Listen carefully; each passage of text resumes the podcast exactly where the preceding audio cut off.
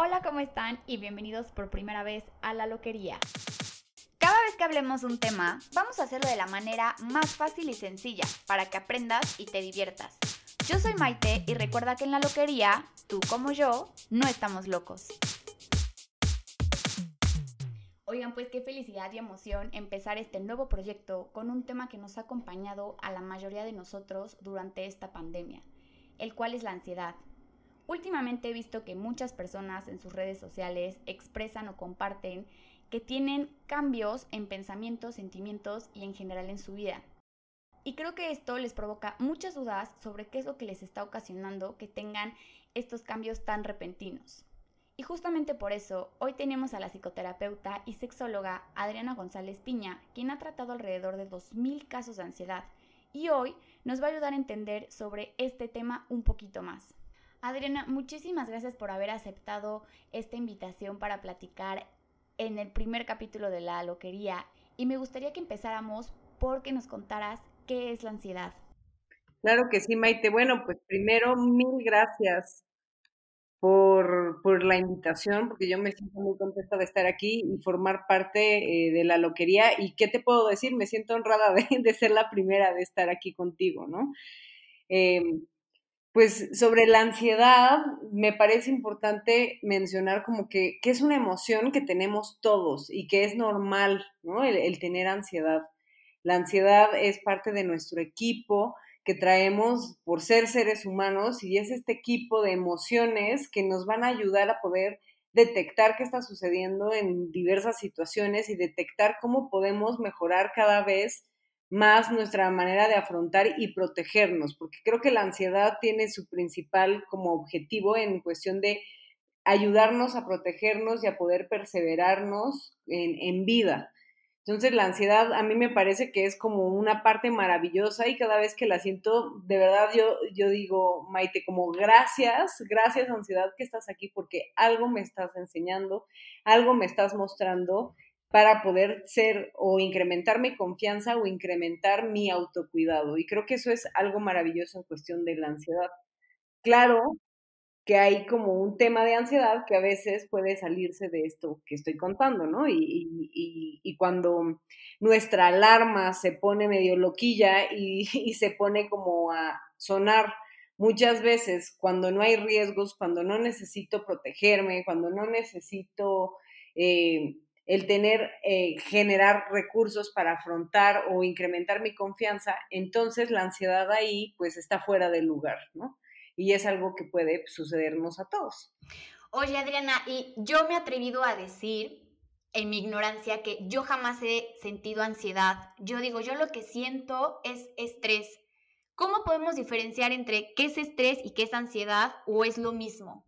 Súper buena esta pregunta, ¿no? O sea, el estrés forma parte de la ansiedad. El estrés lo que hace es soltar cortisol en todo nuestro cuerpo, que es como esta sustancia que ayuda a protegernos. Imagínate, cuando soltamos lo que es este cortisol y adrenalina, que es normal del estrés, lo que hace es que nuestras arterias se hagan mucho más pequeñitas por si en algún momento eh, tu vida corre peligro, la cantidad de sangre que empiezas a soltar sea mucho menor y puedas tener mayor oportunidad de sobrevivir.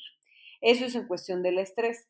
La ansiedad, cuando se activa, esta ansiedad que es una respuesta física y emocional, eh, lo que hace es activarse en la reacción física del estrés, pero también va a ir acompañada de otro tipo de emociones, como puede ser la angustia, como puede ser eh, eh, la preocupación, por ejemplo. Entonces, toda esta combinación es lo que diferencia la ansiedad del estrés.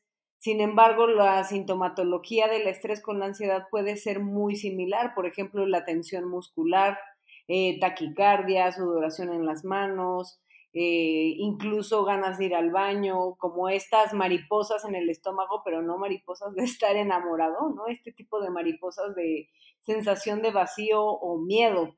Entonces, ahí yo podría decir que esa es la diferencia entre el estrés y la ansiedad.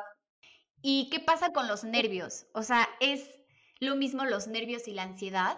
Sí, o sea, los nervios es otra respuesta emocional de la ansiedad y es algo que vamos a eh, estar sintiendo. Claro que pues eh, la ansiedad como tal va a tener como varias vertientes que se va a ver que es también a través de pues estas emociones que son colaterales como la, los nervios, la angustia, la preocupación y va a traer con esto reacciones tanto en nuestra conducta como a nivel mental, es decir, que nos vamos a empezar a preocupar, por eso es que hablo de la preocupación, ¿no? Con estos pensamientos una y otra vez que van a estar dando vueltas y vueltas sobre pues los riesgos, las posibilidades y muchas veces eso nos va a ir desencadenando otras emociones como los nervios que ahorita tú estás mencionando. ¿Y cómo hacemos, por ejemplo, te digo que yo nunca, yo siempre decía, yo nunca he tenido ansiedad porque, por ejemplo, en la universidad me dejan muchas tareas, entonces yo me siento estresada, pero yo, ¿cómo puedo diferenciar qué es lo que en realidad estoy sintiendo? O sea, ¿cómo puedo decir, ok, en esta situación yo estoy sintiendo ansiedad y en otra situación estrés? ¿Existe como algún método o alguna forma para poder diferenciarlos? Claro, por ejemplo, la ansiedad siempre va a traer consigo el miedo. Entonces, si yo tengo un miedo en concreto sobre alguna consecuencia de algo que pueda suceder, entonces mi reacción va a ir más ligada a la ansiedad, porque supongamos que la ansiedad es la reacción física y emocional de el, de, del miedo. El miedo tiene que ver más con ese pensamiento, ¿no? Con la interpretación de la realidad.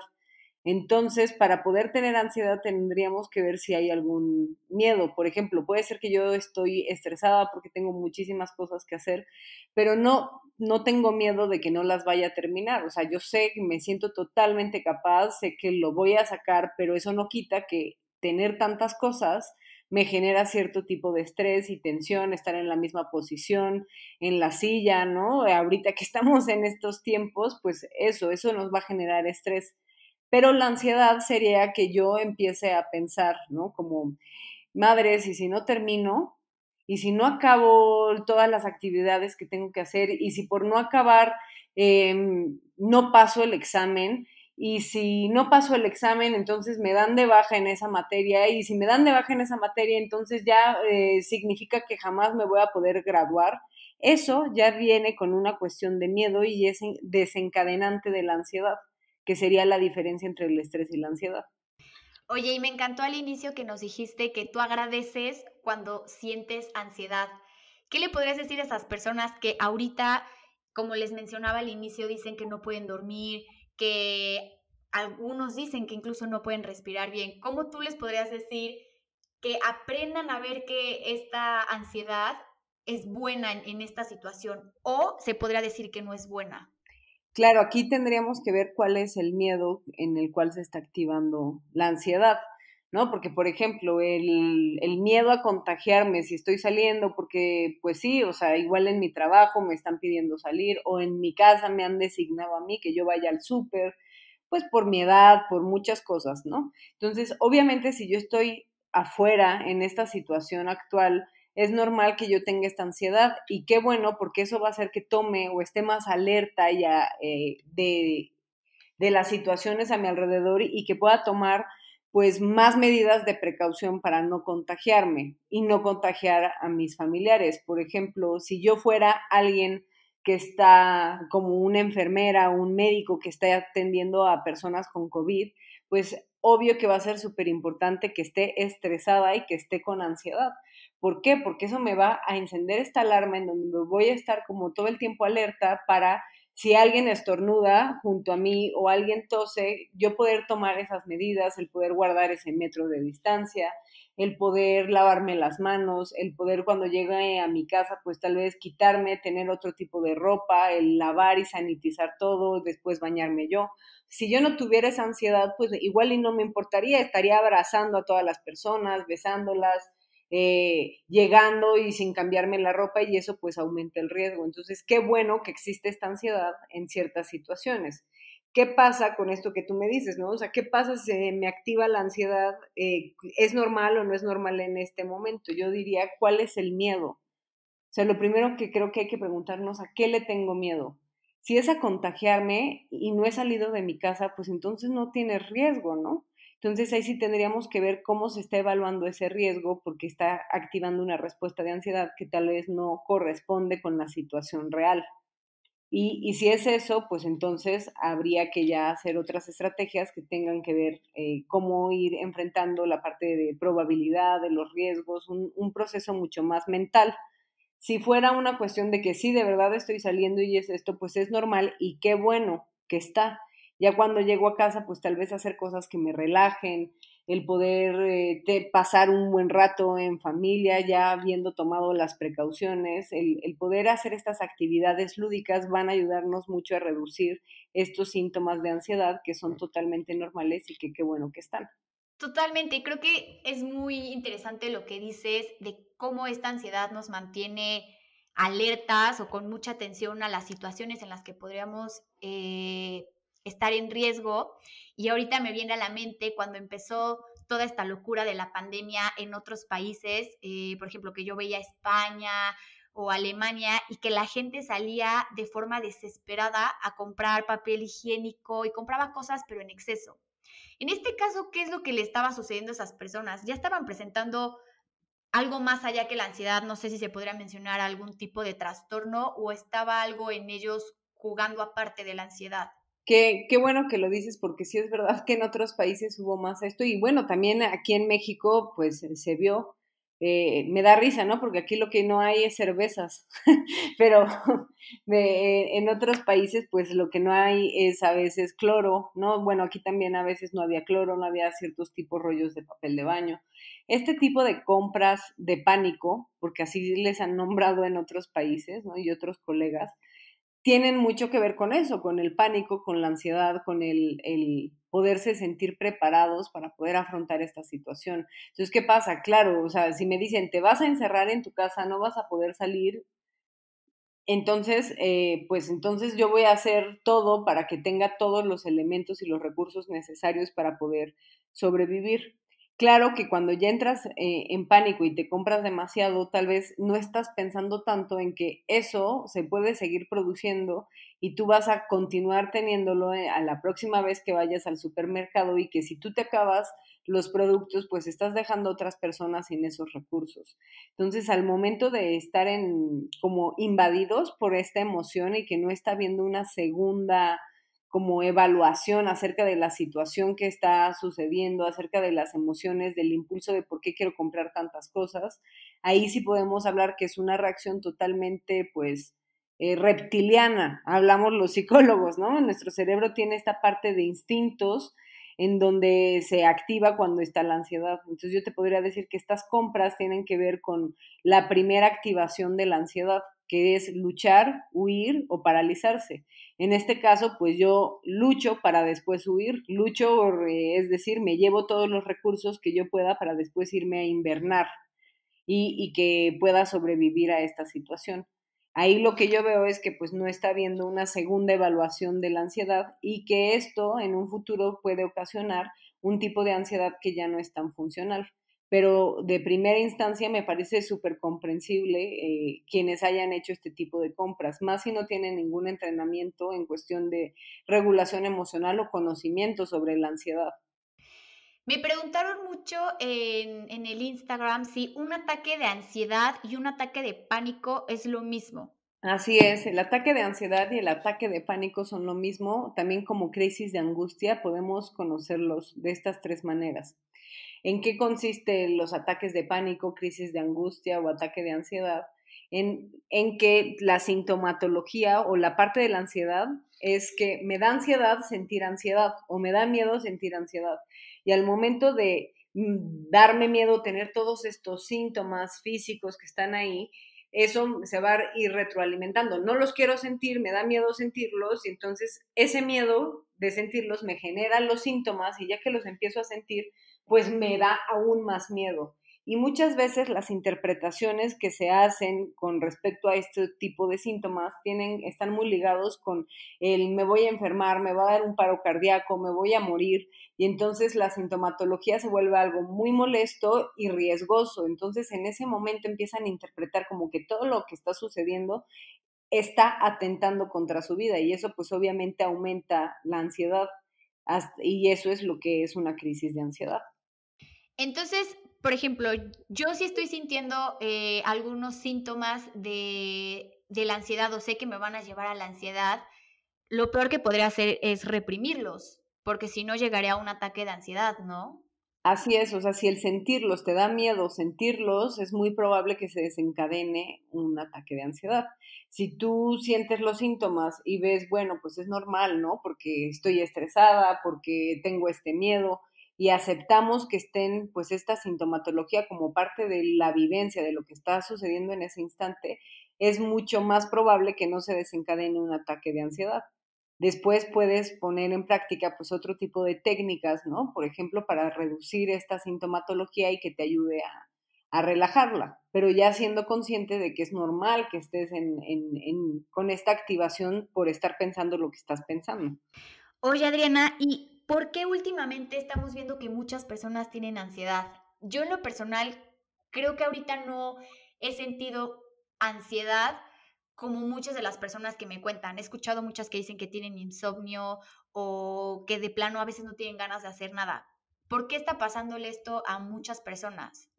Pues imagínate, o sea, esto que estamos viviendo es algo que, que jamás habíamos vivido. O sea, desde, creo que la gripe española, no, no recuerdo bien cómo se llama, eh, esta que, que estuvo, que nos tuvimos los humanos que meter y resguardar, ¿no? Por, por una situación así, pues no habíamos vivido algo así, entonces todo es nuevo y ahí hay un tema del miedo a lo desconocido y la incertidumbre, que son dos puntos que la mayoría de las personas con ansiedad van a empezar a, a tener y es algo súper común que traigan estos pensamientos o estos miedos y que además son miedos que pues son un poco complicados, ¿no? Porque el miedo a la incertidumbre pues en la vida, por lo general, vamos a tener incertidumbre, pero aquí yo entiendo que son como incertidumbres en demasiadas esferas.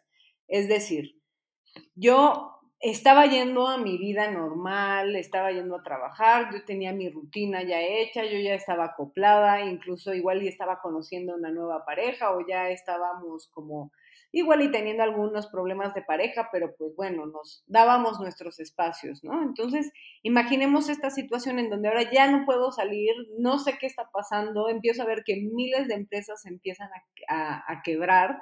Eh, que los sueldos se empiezan a reducir a la mitad. Yo no sé si voy a poder seguir el próximo mes en mi trabajo o no. Y ahí viene el tema de la incertidumbre, que es una incertidumbre real. Yo no sé cuándo voy a volver a poder pasear por los parques no sé cuándo voy a poder ir otra vez a una tienda o a un centro comercial o incluso a un cine para poder relajarme y tener estas actividades que al final en mi día a día iban reduciendo el estrés, incluso mantener relaciones sexuales, ¿no? O sea, porque también está esta parte de los besos, está esta parte de el intercambio de fluidos, el estar demasiado pegados. Entonces, Claro que son varias situaciones que hacen que entremos en crisis, no nada más es el coronavirus en esta situación, hay varias preocupaciones porque ya hay varios miedos en distintas circunstancias y situaciones normal de lo que estamos viviendo, pero es algo que jamás habíamos vivido. Entonces, a mí me parece normal que, haya este tipo de reacciones. Por ejemplo, los insomnios muchas veces van a estar eh, ligados a una cadena de rumiación y de preocupaciones que no nos dejan en paz, pero porque en realidad, pues sí hay esta incertidumbre. Entonces, bueno, aquí gran parte es el poder aprender a lidiar con las preocupaciones. Claro, es totalmente cierto que, y a mí me pasa mucho que el no saber cuándo voy a regresar a mi vida normal, que a lo mejor decías, ay, qué flojera ir al gimnasio, a la universidad, ahora es algo que extrañas. Y es, a, mí me causa mucho conflicto el decir, es que no hay una fecha determinada en donde diga, ok, no pasa nada, me quedan tantos días, tanto tiempo de esta situación para regresar como a mi rutina, a mi vida normal. Y algo muy curioso que he escuchado, eh, mi papá es una persona que constantemente tiene ansiedad y cuando empezó toda esta situación, que empezó a ver y se volteaba a ver que las personas empezaban a tener ansiedad y ansiedad, él me dijo, ahora yo me siento en calma.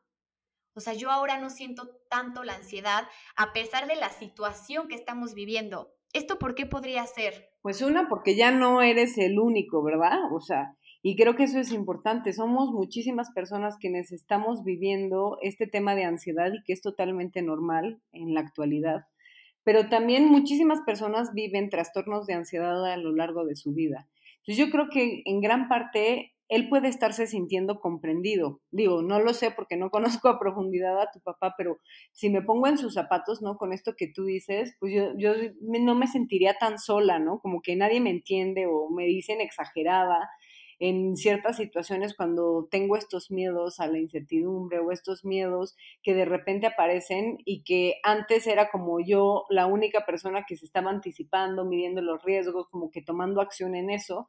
Y ahora veo que todas las demás personas pues están en un modo casi igual que yo, ¿no? Entonces hasta cierto punto también se normaliza el, el tener ansiedad y eso genera calma, no es como estoy enfermo, porque también la autopercepción de salud va a ser súper importante. Cuando nosotros nos percibimos enfermos, también pues nos sentimos más vulnerables ante las situaciones. Y si nos sentimos más vulnerables, pues la ansiedad entra mucho más fácil.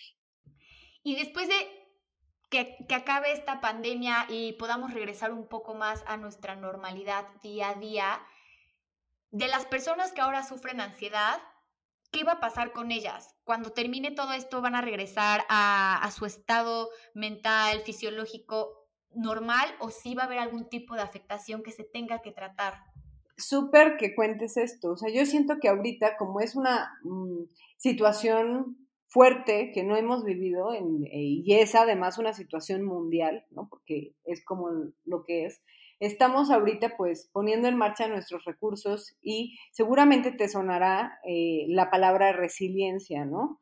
O sea, ahorita estamos haciéndonos resilientes hasta ciertas situaciones como lo que es pues esta pandemia o el lidiar con diversas situaciones que la verdad nos generan mucho estrés.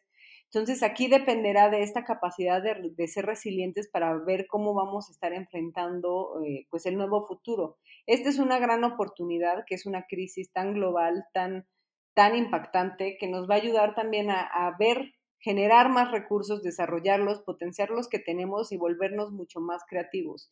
Y podemos utilizar todo eso para que en un futuro pues nos sigan ayudando. Estos recursos en diversas áreas de nuestra vida pero también se puede generar un tipo de trastorno de estrés postraumático, ¿no? O sea, este es un trauma, es una crisis fuerte que estamos viviendo y el trastorno de estrés postraumático que tiene que ver también con los trastornos de ansiedad, tiene mucho que ver con que vienen estas imágenes eh, mentales de recordar la crisis, están pensamientos de manera intrusiva, continua, o vienen sensaciones de sensación de ansiedad como lo estábamos viviendo cuando era la pandemia, cuando ahorita ya no lo hay, o tal vez el, el estar ya no queriendo abrazar a las personas, eh, ya salimos, ¿no? Tal vez, oye, mi pareja pues ya está yendo a trabajar, ya está en contacto con otras personas, no sé si quiero que me abrace o no, o incluso dormir en la misma cama.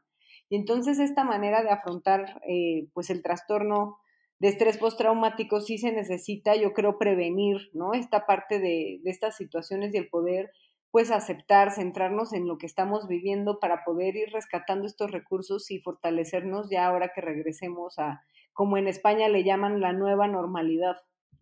¿Y qué puede hacer una persona para justamente no llegar a, a este trastorno que nos mencionas? Aquí el trastorno de estrés postraumático de, aparece cuando seguimos con toda la sintomatología y estas, estos pensamientos por más de tres meses después de que ya se quitó todo esto. Claro que esto va a, ir siendo paulatino y por eso va a ser difícil, pero yo, o sea, como una recomendación, ¿qué podemos hacer para prevenir? Cuidarnos, nuestro estado de salud físico, nuestro estado de salud emocional, nuestro estado de salud espiritual, si lo queremos ver de esta manera. O sea, si, si no me estoy sintiendo con los recursos para poderlo afrontar, pues acudir a un profesionista, tanto como de nutrición, como de poder poner en marcha rutinas de ejercicio con profesionales que estén certificados, el poder eh, tomar una psicoterapia, por ejemplo, para poder ir afrontando esto. Ahora, a nivel individual, sin ir, ¿verdad? Al especialista, esto yo estoy hablando, si ya lo intenté yo y no lo puedo, pues ahí estamos todos los especialistas que podemos apoyarte. Y la otra es como el empezar a ver qué recursos, cómo estoy afrontando ahorita la crisis y, y entre más nos hagamos conscientes de qué nos está funcionando en el día de hoy para mantenernos mucho más sanos, mucho más relajados, reducir estos síntomas de estrés, de ansiedad, van a ser como focos en donde tenemos que irle poniendo atención para ir maximizando esos recursos ya ahora que regresemos en el día a día. Por ejemplo, si yo ver una serie en la noche antes de dormirme es algo que me está funcionando para reducir la sintomatología o la ansiedad, pues puedo ya empezarlo a involucrar también en mi rutina del día a día, porque eso me va a estar ayudando a que a, a mi manera de afrontar las situaciones. Si me estoy dando una hora de plática con las personas que vivo en en la casa y, hacemos un juego de mesa o dialogamos de cómo nos sentimos, de las noticias que vimos y eso me está ayudando a sentirme como perteneciente, pues entonces ese es otro recurso que hay que retomar y continuarlo en el día a día. Entonces yo invitaría que el día de hoy descubramos qué nos está ayudando para que eso lo extrapolemos pues a, a un futuro y que sepamos que tenemos y que esos recursos están ahí para enfrentar estas situaciones que a veces pueden generar demasiada crisis o ansiedad. Oye, Adrián, y regresando a la palabra que a mí me encanta, que de hecho hasta la tengo tatuada, que es la de resiliencia, recuerdo haber escuchado que es eh, pues esta capacidad del humano, como también nos mencionabas, de salir, de salir adelante ante situaciones difíciles, pero ¿Qué pasa con estas personas que a lo mejor empiezan a aislarse un poco debido a la situación? Recuerdo que el apoyo social, incluso ahorita lo podemos ver, el ver diferentes caras, escuchar nuevas historias, conocer otras personas o saber de otras que a lo mejor no viven contigo, es yo creo que ahorita de las cosas que más podemos extrañar.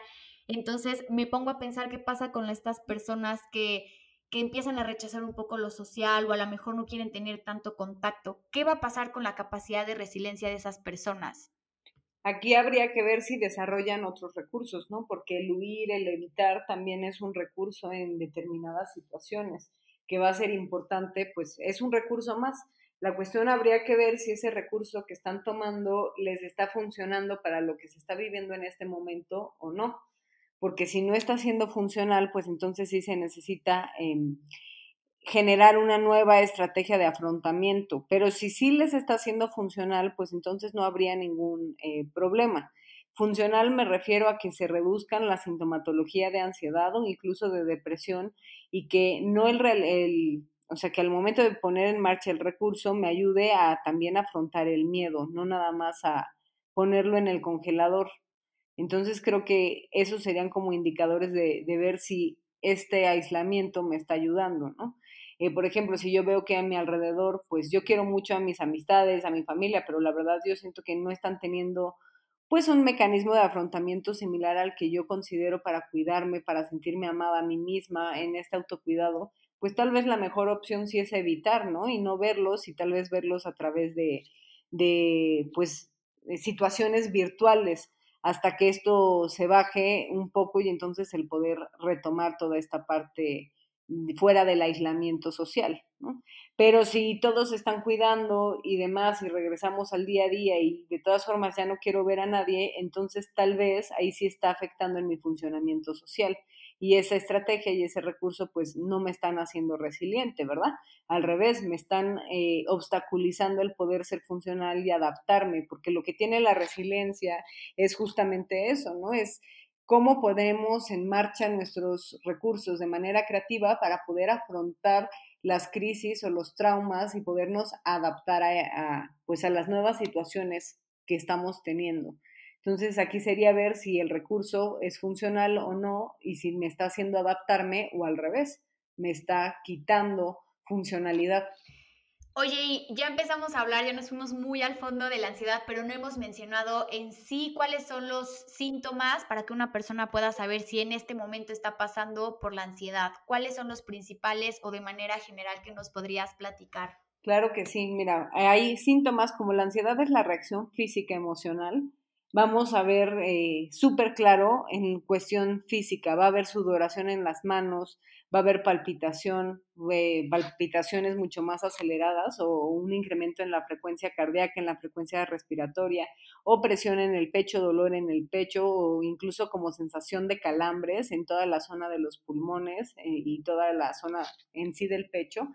Eh, también vamos a ver como el querer ir al baño continuamente, diarreas, a veces náuseas, vómitos, hormigueo, sentir como que se nos duerme una parte de nuestro cuerpo, incluso tensión muscular, dolor de cabeza.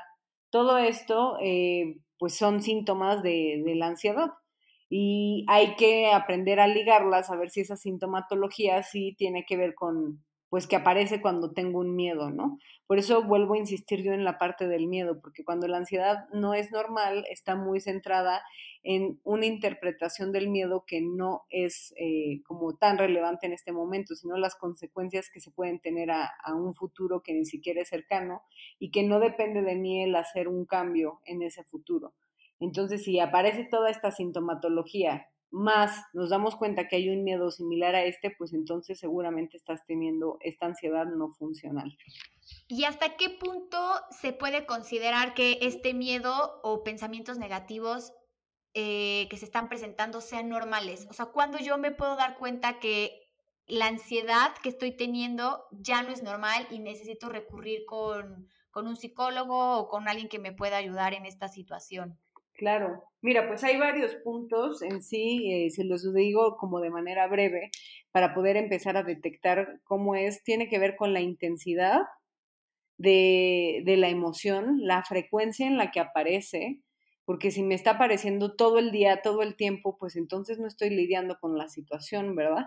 Si me aparece en un momento como muy puntual, porque me está pasando algo, pues entonces sí es normal. Entonces, vamos a ver qué es la duración, la intensidad, la frecuencia y el contexto en el que se da. Eh, si yo me estoy levantando, ¿verdad?, de la cama o me voy a ir a acostar y de repente se me activa toda esta respuesta, pues eh, ese contexto que es más para dormir y relajarme, no está siendo un contexto adecuado para que esté la ansiedad. Entonces, ahí podemos darnos cuenta que tal vez está activando una respuesta que no tiene sentido, porque te vas a dormir, no estás en riesgo. Eh, la frecuencia, pues es qué tan, qué tantas noches te pasa esto, ¿no? Qué tan seguido, o sea, me duermo, no puedo dormir y, encima mañana todo el, todo el día también tengo esta sensación de ansiedad de manera repetitiva. Y, y el poder ver que tal vez empezó súper suave y de repente empieza a hacerse mucho más grande. Entonces, bueno, estos serían como indicadores básicos para poder detectar cuándo está siendo normal o cuándo no. Otro punto a detectar es si el miedo que tengo es un miedo real o es miedo a las consecuencias y a las posibilidades. Porque ahí eh, estos puntos, habrá veces que es eso, ¿qué tal si no, no termino de estudiar nunca en mi vida la carrera que estoy estudiando? Eso es un miedo es a la consecuencia de esta situación, ¿no? De que tal vez no me estoy pudiendo concentrar. Ese es otro de los síntomas de la ansiedad, la de no poderte concentrar. Entonces ahí también obviamente pues hay este, este riesgo de que, de, que ya necesito atenderme o ayudarme de, de otra manera. Eh, cuando no hay un peligro real, cuando es poco potencial ese, ese peligro, ¿no? Que igual y me trajeron el súper porque lo pedí porque no quise ir por una manera de reducción de riesgos y yo ya le eché cloro a todo, ¿no? Ya lo pude limpiar y de todas formas sigo pensando y vienen pensamientos como, ¿y qué tal si no lo limpié bien y ahora ya lo tengo en la mano, entonces me tengo que lavar? Pero ¿qué tal si este, ya me lavé la mano, pero antes toqué este otro lugar y si ahora lo toco otra vez me voy a contagiar? Este tipo de pensamientos que pueden empezar a aparecer ahí, también pues se necesita empezar a atender. Eh, otra es que interfiera esta ansiedad para lidiar con otras situaciones a nivel laboral, a nivel social, a nivel familiar, que esté tan eh, envuelta en esta sensación o en estos pensamientos que no puedo ni siquiera pues hacer o terminar otro tipo de situaciones o enfrentar incluso la misma situación. Como ya no puedo pedir nada, ya no puedo salir de mi habitación, no quiero tener contacto con nadie, eh, otro sería falsas alarmas, que es justamente esto, ¿no? Como el, ya toqué la mesa y creo que no la lavé, entonces otra vez ya me infecté. Esos serían como varios puntos que podemos tomar en cuenta que si nos están pasando, pues es importante acudir a psicoterapia.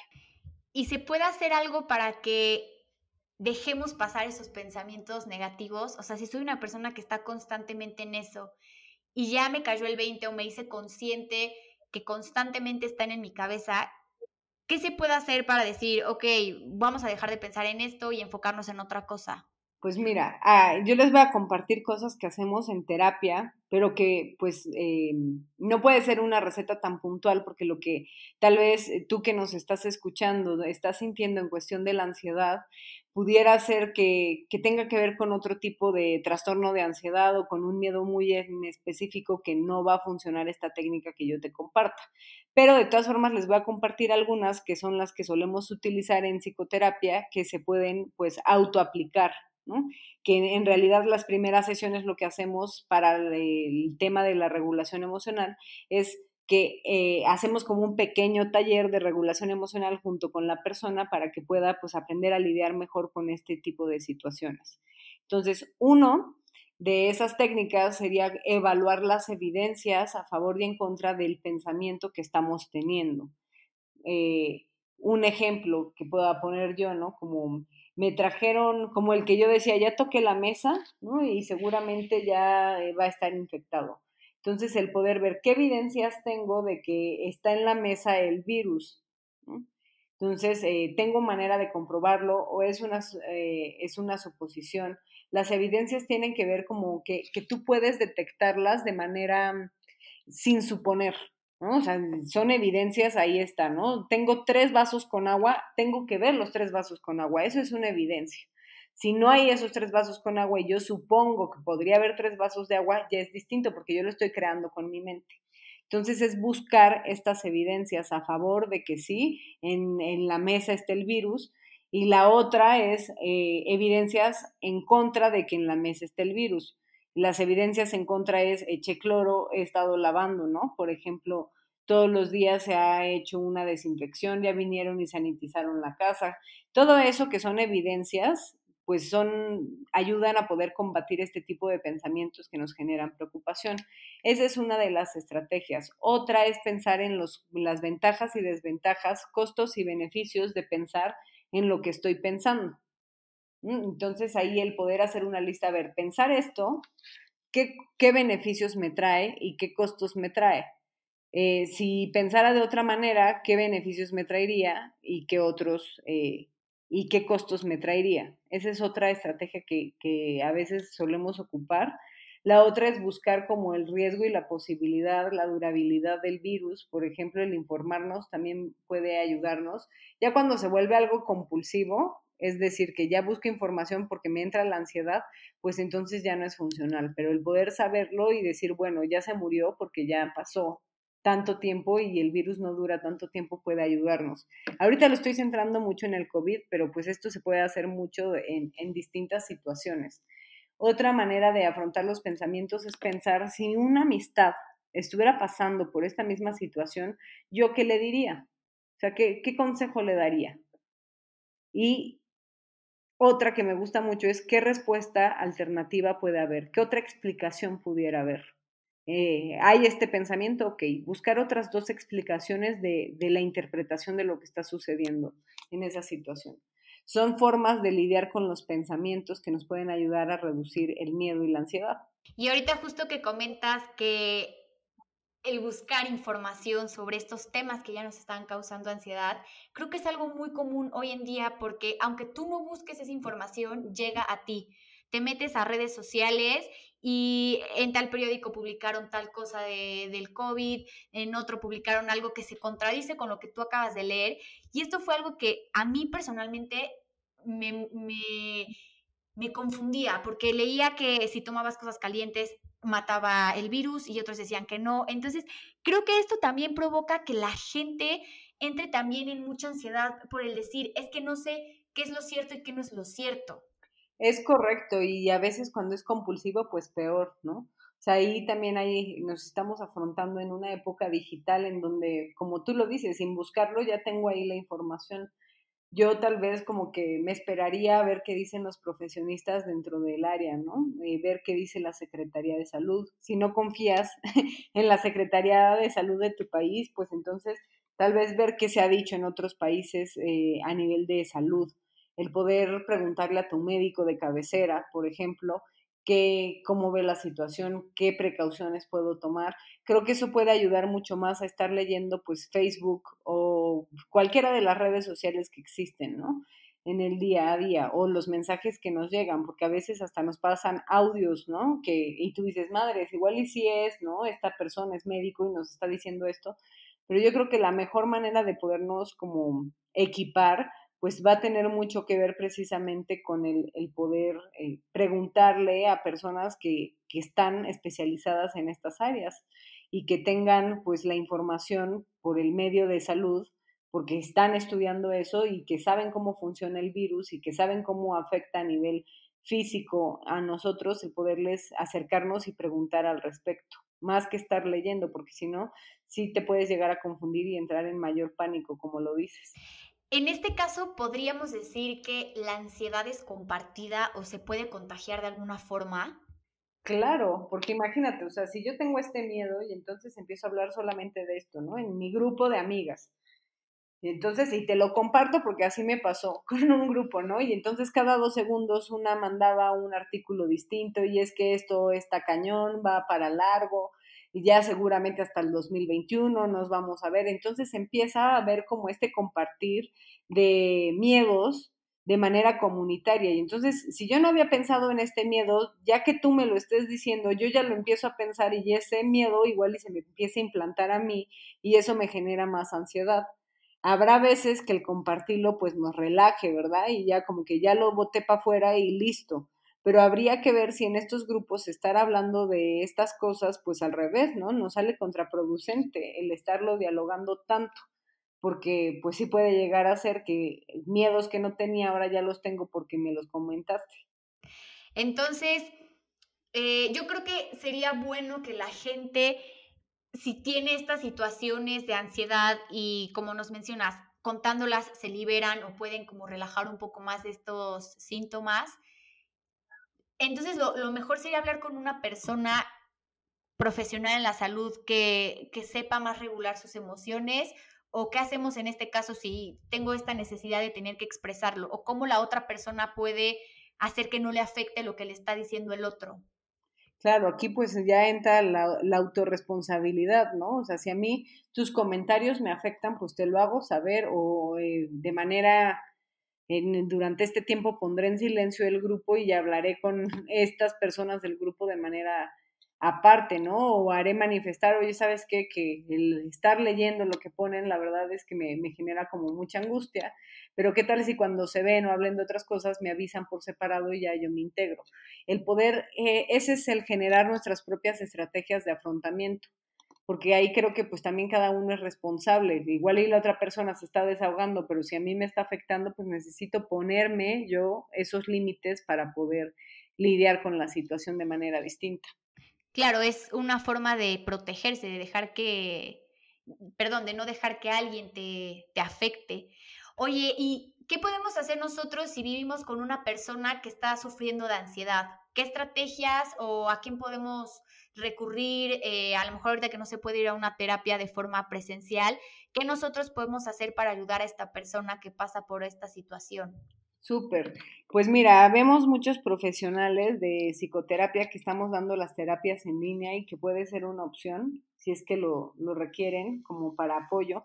También eh, muchos colegas están eh, abriendo cursos en línea, incluso yo también de distintas cosas que pueden ayudarles, ¿no? Eso va a depender que, pues, qué están buscando. Habrá personas que es el manejo de ansiedad y dan un pequeño taller, o hay videos en vivo que también se están haciendo en cuestión de poder, cómo podemos afrontar esto y puede ser un buen momento para preguntar cómo le hago, qué, qué puedo hacer con esto, ¿no? O el buscar el tipo de, de este tipo de ayuda. Ahora, de manera como más así de hija a papá o de papás a hijos o a mi pareja, pues ahí será mucho el, el poder comprender, ¿no? Buscar cómo en internet se puede buscar el cómo, cómo afrontar o cómo acompañar a una persona con ansiedad.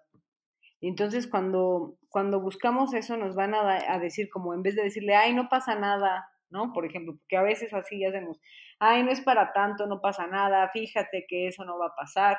Y por más que le decimos esto, la otra persona no se siente comprendida. Entonces yo creo que parte esencial y que además con el ejemplo que dabas de tu papá me parece súper importante, ¿no? El sentirse comprendidos es el primer paso. Entonces el aprender a escuchar como amistad o como pareja, como hija, como padre, a, quien está pasando por la ansiedad va a ser importante. El escuchar y, ser empáticos, ¿no? Ok, comprendo que pues si tú lo ves de esta manera, pues te estás sintiendo fatal, ¿no? Y estés con nervios y con todo esto, sin buscar dar soluciones, sin buscar nada. Tal vez más adelante puedes ayudarle con eso, pero la escucha activa y empática creo que es fundamental. Aparte creo que esta también es una herramienta muy sencilla, o sea, que cualquiera lo pueda hacer, sentarte con la persona y acompañarlo. Creo que es algo que, que, cuando alguien necesita verse apoyado en otro es, creo que de las mejores herramientas que puedes dar tú como ser humano a otra persona. Es correcto, y es algo que pues está y que hacemos, ¿no? De manera natural. Yo sé que hay veces que cuando viene con pues el mismo, las mismas preocupaciones, quien lo escucha se puede empezar a desesperar porque lo que quiere es ayudarle y llevar a la acción y que haga esos cambios. Pero el poder comprender que cada uno tiene su ritmo, tiene sus mismos procesos de afrontamiento, ¿no? Incluso maneras de lidiar distintas, porque creo que eso también es importante. Ninguna manera de lidiar es la mejor. Entonces, comprender que esta persona está lidiando de esta manera y aceptarlo y validarlo, creo que la validación es fundamental. Eh, de las emociones que siente y de la manera en la que está afrontando. Entonces, sí, y es algo que pues podemos hacer muy sencillo, ¿no? Darnos un tiempito y poder estar ahí para el otro. Totalmente, pues ya casi se nos acaba el tiempo, pero antes de irnos, me gustaría que pudieras recomendarle a las personas que nos escuchan tal vez un libro, una película o lo que tú quieras, por si les llama eh, más la atención este tema y quieren profundizar más, o a lo mejor viendo una película eh, poder pasar un tiempo agradable y darse cuenta que, a veces no hay que ver todo lo, que nos sucede en la vida como algo malo. Me parece súper. Pues mira, eh, hay un libro que a mí me gusta mucho y que uso para muchas cosas, no nada más para la ansiedad y que creo que puede ser una herramienta muy útil. Es de Daniel Amen, ¿no? Y se llama Cambia de cerebro, cambia tu vida. Este libro es bastante práctico, te va explicando cómo está a nivel cerebral cada una de las dificultades, tanto como la depresión como la ansiedad, y también te da estrategias prácticas para hacer cambios eh, ya más conductuales para poder afrontar las distintas maneras.